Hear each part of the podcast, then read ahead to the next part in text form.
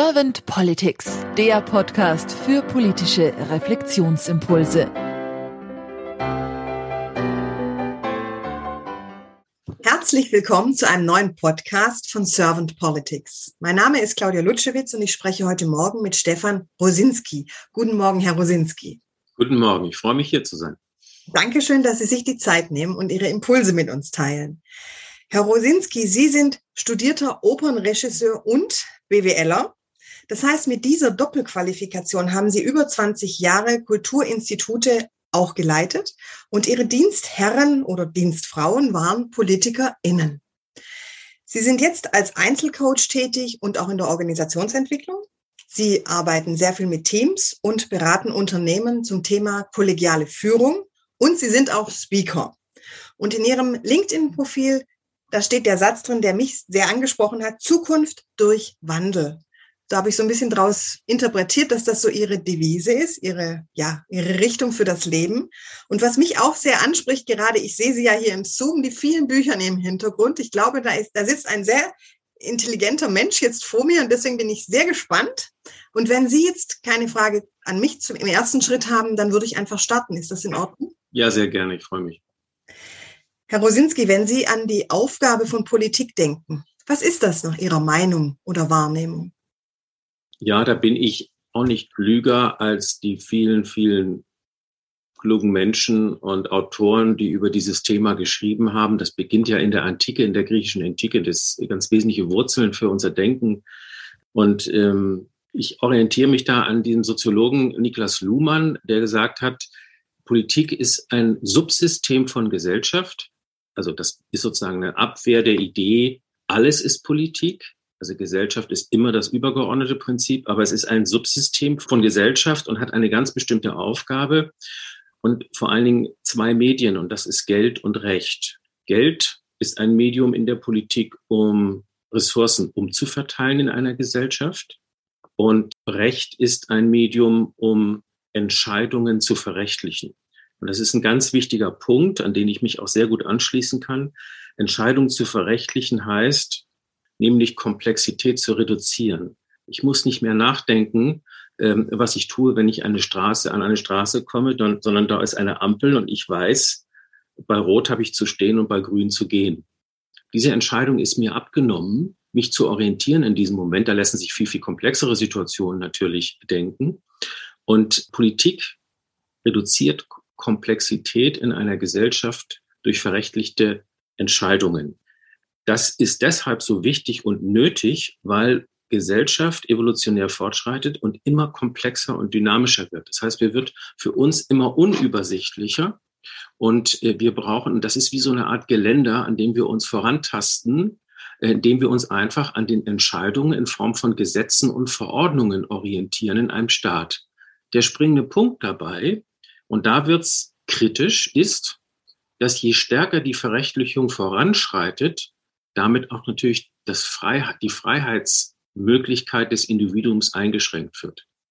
Hegel hat das schon sehr klar beschrieben, indem er gesagt hat, ich glaube 1830 oder so hat er das aufgeschrieben, hat gesagt, heute wäre ein Tragödienheld gar nicht mehr denkbar. Ähm, weil dieser Tragödienheld ist immer konfrontiert, dass sein Wille zusammenprallt mit dem Willen der Götter. Und es gibt keinen Leitfaden, was nun da die richtige Entscheidung ist. Also er muss Mut haben und Situationen durchdringen, verstehen, für sich klären und dann entscheiden, wie er handeln will. Heute hat der Staat das übernommen, indem er alles durchreguliert. Und wir sind keine Helden mehr, sondern wir sind höchstens Straftäter, wenn wir uns nämlich nicht an die Gesetze und Verordnungen halten. Und damit endet sozusagen das Zeitalter der Tragödie und es beginnt das Zeitalter des normierten Bürgers. Soweit etwa Hegel und sagt, na ja, aber der Bürger wird eben auch insofern entlastet, dass der, dass der Staat sogar auch alle, alle ganz viele moralische Fragen für ihn klärt. Nämlich, was ist gut und was ist schlecht. Und ob das nicht dem Menschen etwas abschneidet, was ganz Wesentliches, seine souveräne und freiheitliche äh, Reflexionsmöglichkeit und Fähigkeit auf das, was er tun will und auch tun kann, das steht eben kritisch im Raum. Und ähm, von diesem Ansatz, Politik zu denken, kann man natürlich auch heute unsere Zeit durchdenken und sich überlegen, quo vadis? wohin marschieren wir eigentlich als Gesellschaft immer in Bezug auf das einzelne Wesen in dieser Gesellschaft. Jetzt haben Sie schon dieses Gut-Schlecht angesprochen und äh, wie die Politik sich so auch an das Recht orientiert. Ich denke, Luhmann war ja auch Jurist im ersten Beruf. Das wird wahrscheinlich auch mit der Grund gewesen sein, warum er das eben so dezidiert auch formulieren konnte oder formuliert hat. Jetzt aber zurück zu Ihnen. Was denken Sie oder was nehmen Sie gerade so noch weiter wahr in der Politik? Was sind so die Schwingungen, die Sie so wahrnehmen gerade? Ja, ich nehme ganz viele Schwingungen wahr. Ich denke, wie wir alle gerade es ist immer schwierig, wenn man, das sage ich jetzt auch mal als Coach, wenn man in einer Situation ist, diese Situation zu überschauen und sozusagen aus einer externen Position sich selbst zu beschreiben. Das ist die Herausforderung schlechthin eigentlich. Und deswegen sind wir alle, stehen wir sicher alle auch immer ein Stück weit sehr hilflos dem gegenüber, was wir gerade erleben, weil wir eben ein Teil davon sind. Ein Teil eines Ganzen, das wir nicht überblicken und mit Sicherheit auch nicht wirklich steuern können. Was ich wahrnehme, ist dennoch, dass wir hier einen insgesamt großen Konflikt, der aus vielen kleinen Konflikten besteht, der uns an, erleben, der uns anzeigt oder die uns anzeigen, dass wir wirklich in einer starken Transformationsphase sind, von der wir aber noch nicht wissen, nicht einfach wissen können, was sozusagen eigentlich der Nutzen und der Zweck dieser Transformation ist. Natürlich können wir sagen, wir können über diesen Krieg in der Ukraine nachdenken und können diesen Krieg fokussieren und ähm, versuchen damit in irgendeiner Form umzugehen. Aber es kann ja auch sein, dass dieser Krieg auch nur ein Symptom ist einer viel größeren Transformation, die nämlich auch etwas mit einer globalen Umverteilung zu tun hat. Ob nicht sozusagen Konflikte, die ja evolutionär eine starke Funktion haben, nämlich indem sie Altes beseitigen unter großen Schmerzen um Neues sozusagen statthaben zu lassen, ob diese Konflikte nicht etwas vorbereiten, von denen wir noch gar nicht wissen, was da kommt. Äh, und wenn wir uns mal so ein bisschen diesen, diesen Marsblick aneignen, sind wir in der Lage, sozusagen von außen auf zu gucken, was passiert da. Da sehen wir natürlich, dass wir äh, globalpolitisch sehr, sehr unterschiedliche Entwicklungen haben. Im südpazifischen Raum in China entwickelt sich die Wirtschaft hochdynamisch. Die Märkte verändern sich sehr stark. Auch die Wettbewerbe in den Märkten verändern sich. Und was man sieht in den Daten äh, der letzten zehn Jahre, ich interessiere mich sehr dafür solche volkswirtschaftlichen Zusammenhänge, da sieht man schon, wie diese, auch gerade die indische Volkswirtschaft, ähm, aber auch die, natürlich die Chinesen, der Südpazifik, Südkorea, wie sehr stark sie sozusagen in Hinsicht auf das Wachstum, was das Bruttoinlandsprodukt betrifft, aufholen gegenüber den USA und der EU, aber eben nicht im Pro-Kopf-Einkommen. Das heißt, wir haben hier eine ganz starke Disproportion, dass diese Volkswirtschaften unheimlich stark werden, aber der Wohlstand sich sozusagen bei dem Einzelnen nicht in der Form zeigt, wie das sozusagen eigentlich von der Gewichtigkeit in der Proportionalität weltweit eigentlich angezeigt wäre. Und das hat natürlich damit zu tun, und da holt uns unsere eigene Vergangenheit ein, und das ist für mich auch nochmal ein großes Thema, ähm, der Blick auch nach hinten, um den Blick nach vorne zu gut zu entwickeln. Nämlich, dass wir sozusagen natürlich ganz viele Fertigungsketten in die Billiglohnländer verschoben haben. Die sind Kostenführer geworden, haben unsere Technik dort kennengelernt und es gab eine saubere Arbeitsteilung. Diese Länder sind Kostenführer und wir sind Qualitätsführer. Nun treten die aber an, weil man mit den als Qualitätsführer auf Märkten natürlich die wesentlichen Gewinnmargen realisiert, den Wohlstand wirklich wesentlich hebt, genau in diesen, in Hinsicht auf diese Phänomene mit uns in den Wettbewerb zu treten. Da kann im Grunde, der, der Markt ist so groß, wie er groß ist, und da kann dann nur umverteilt werden. Und da sehe ich einen ganz großen Wandel und die Gefahr des Verlustes von Wohlstand in der EU. Und das bewerte ich jetzt hier gar nicht, sondern ich stelle das erstmal fest und sehe, welche Mittel, welche Bordmittel haben wir eigentlich als Gesellschaft, aber auch von unserem Mindset, mit dieser herausfordernden Situation eines globalen Wettbewerbes, wo Menschen völlig legitim aus anderen Welt, Weltteilen äh, nach dem Wohlstand greifen, damit er anders verteilt wird. Wie reagieren wir als Gesellschaft darauf? Wie gehen wir mit solch einen, mit so einer, einer Zumutung in Anführungsstrichen um? Wie stellen wir uns auf und wie wollen wir da in Zukunft darauf reagieren? Das sind für mich eigentlich die Kernfragen. Was erwarten Sie dann von der Politik der Zukunft? Oder anders gefragt, was wünschen Sie sich von der Politik der Zukunft? Es gibt sozusagen natürlich ganz viele kleine Dinge, die man sozusagen auf der operativen Ebene machen könnte. Ich bin aber Pessimist äh, insofern, als ich glaube, wenn wir nicht die Rahmensetzung anschauen, dann können wir zwar viele schöne Ideen haben, wie wir einzelne Dinge, ne, wir setzen uns Solarplatten äh, sozusagen auf die Dächer, aber am Ende des Tages geht es um die Infrastruktur, ähm, in der wir disponieren, glaube ich, in unserer Gesellschaft. Und ähm, das ist wie wenn Sie in ein Unternehmen gehen und das Unternehmen sagt, ich möchte jetzt agil werden oder ich möchte jetzt äh, anders selbstorganisiert arbeiten. Dann müssen Sie die Bedingungen, unter denen gearbeitet werden, ändern und nicht sagen, es bleibt hier alles beim Gleichen, das Organigramm bleibt das gleiche, also der Aufbaustruktur des Unternehmens bleibt gleich, die Prozesse bleiben die gleichen, aber ihr habt bitte mal eine andere Einstellung zu eurer Arbeit. Das funktioniert eben überhaupt nicht. Und ähm, deswegen glaube ich, dass wir als Gesellschaft, als deutsche Gesellschaft uns anschauen müssen, wie wir bestimmte Dinge professionell managen. Ich sage mal dieses böse Wort. Ich habe neulich mal einen Post auf LinkedIn veröffentlicht, wo ich gesagt habe, Managementfähigkeiten in der Politik halte ich für ganz notwendige Skills, nämlich in der Umsetzung sozusagen der vielen schönen politischen Ideen kommt irgendwann die Stunde, wo man dann zeigen muss, wie es geht, operativ. Und das hat mir einige interessante Kommentare beschert, nämlich äh, in der Form, ja, ich weiß nicht, Politik und Management sollte man nicht durcheinander werfen.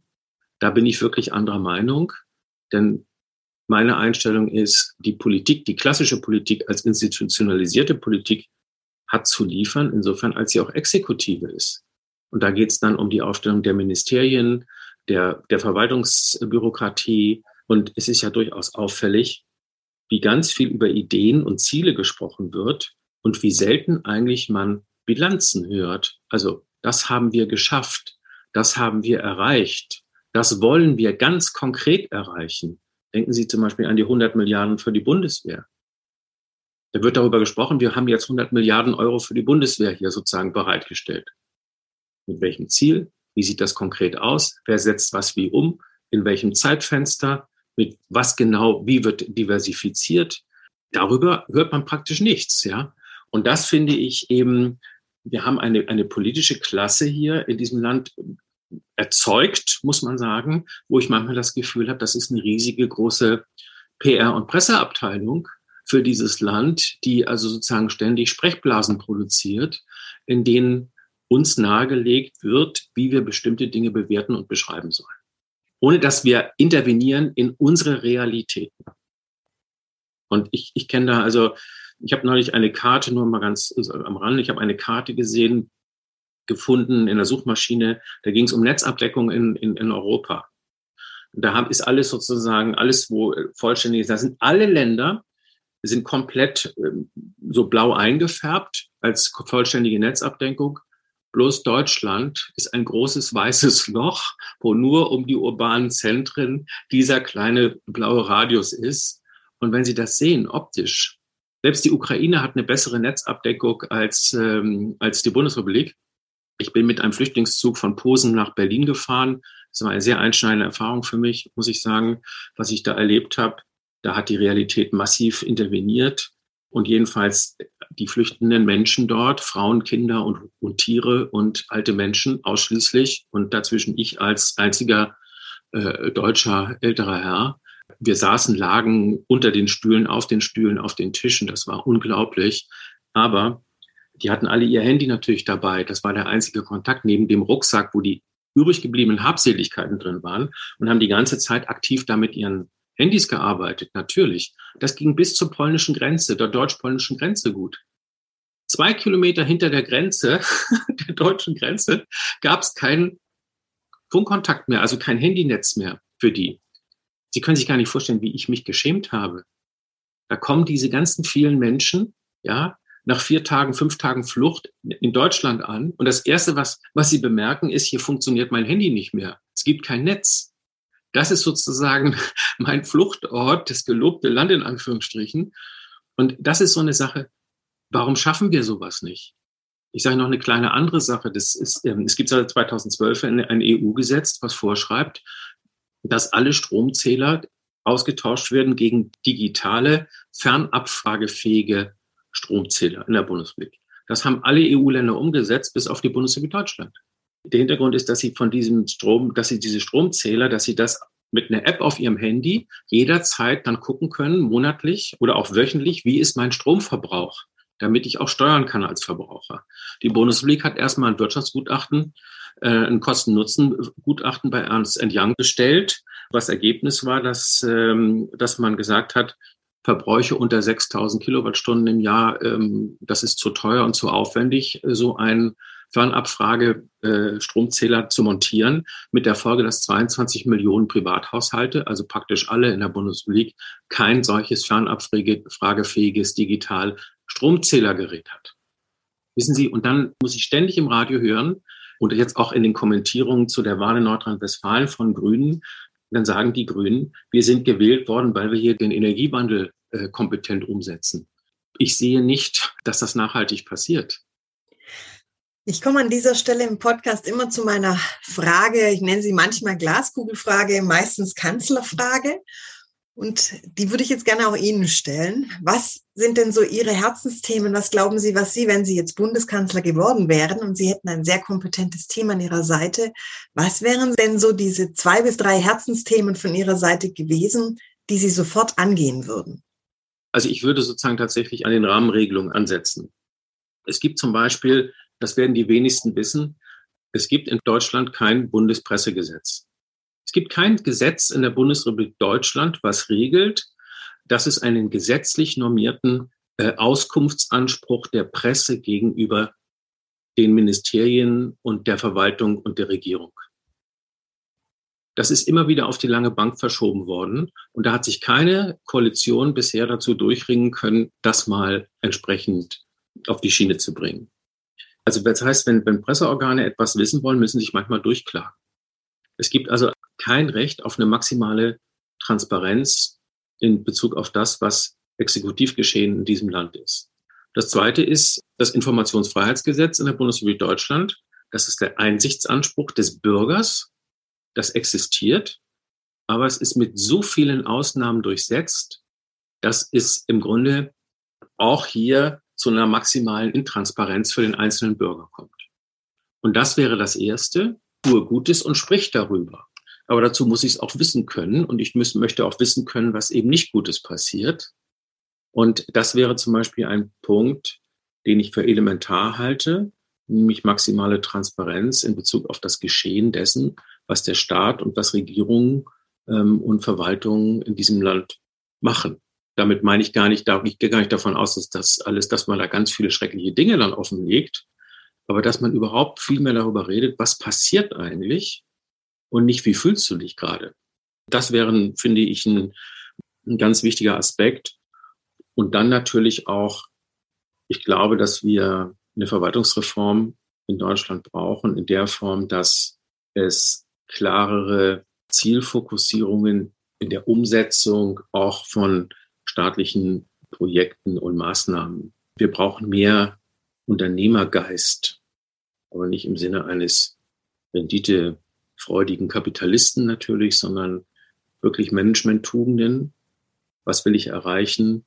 Äh, wie erreiche ich das? Welches Zeitfenster setze ich mir dafür? Und begleite das dann professionell, diese operative Umsetzung, um die maximale äh, Wirkung damit auch sicherzustellen wir müssen mehr schaffen, glaube ich, in diesem Land. Ich danke Ihnen ganz herzlich für Ihre Impulse, Herr Rosinski. Habe ich jetzt irgendeine Frage nicht gestellt, die Sie gerne beantwortet hätten zum Thema Politik der Zukunft?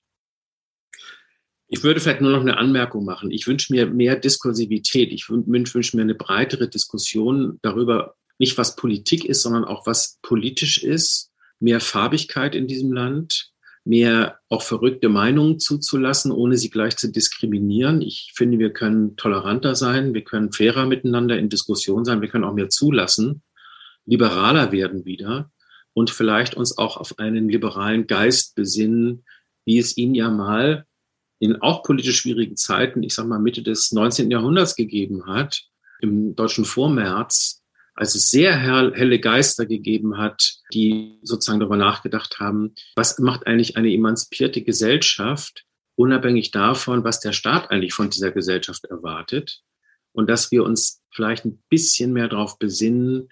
Das eine ist staatliches Handeln und auch das Handeln von Parteien, die ja hier Verfassungsrang haben in diesem Land. Und das andere ist aber die Zivilgesellschaft selber, die sich in Hinsicht auf diese beiden Körperschaften wirklich besinnen, auf ihre, die eigene Kraft zur Kreativität, zur Ideenfindung und auch zur Intervention in staatliches Handeln.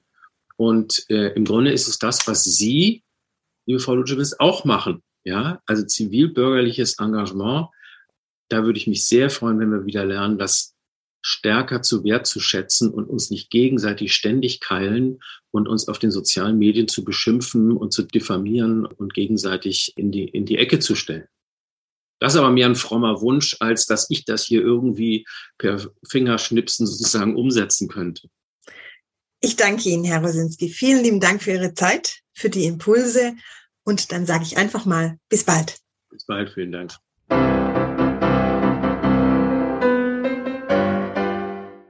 Servant Politics gibt's auf Spotify, Apple Podcasts und überall, wo es Podcasts gibt. Abonniert uns gerne und hinterlasst uns eine Bewertung.